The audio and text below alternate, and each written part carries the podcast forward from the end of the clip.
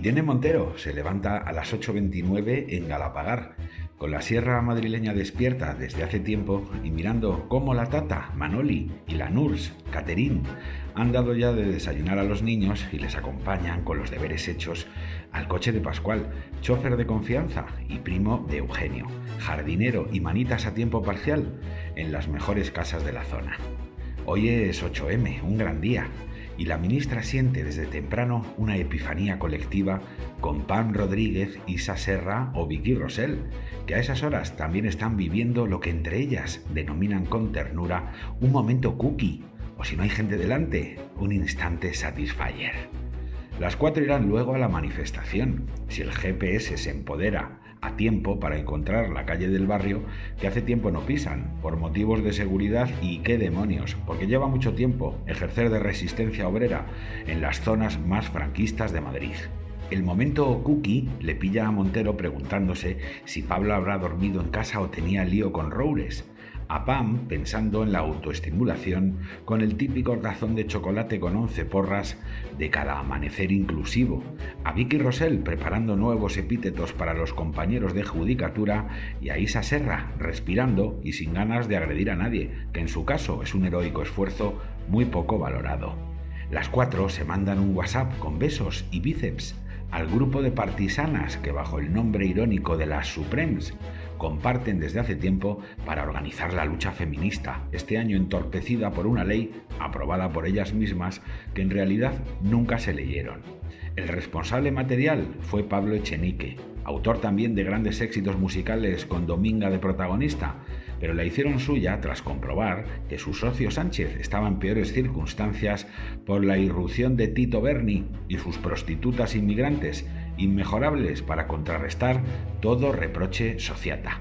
Puteros uno, violadores uno, empate en las gaunas. Eso se decían con complicidad y risitas cada vez que Sánchez comparecía para presumir de inclusividad, feminismo y de una nueva ley de paridad, que como la del sí es sí, se rifaban ya todas las cancillerías de Europa y alguna de la galaxia,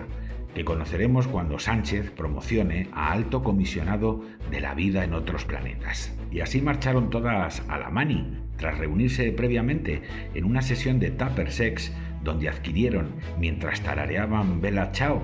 a coro varios modelos distintos de Satisfyer para combatir duro al fascismo, según las precisas instrucciones de Pam Rodríguez, la gran experta en la materia.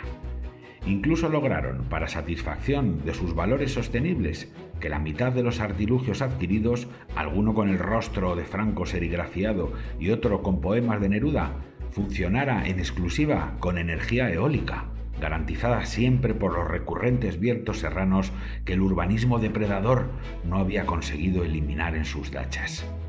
Ya cansadas, con tanta conexión emocional y tanto empoderamiento tecnológico, las cuatro acudieron al encuentro deseosas de encabezar la columna Irene, una de las 1984 que habían previsto llenar a Madrid de luz y de color.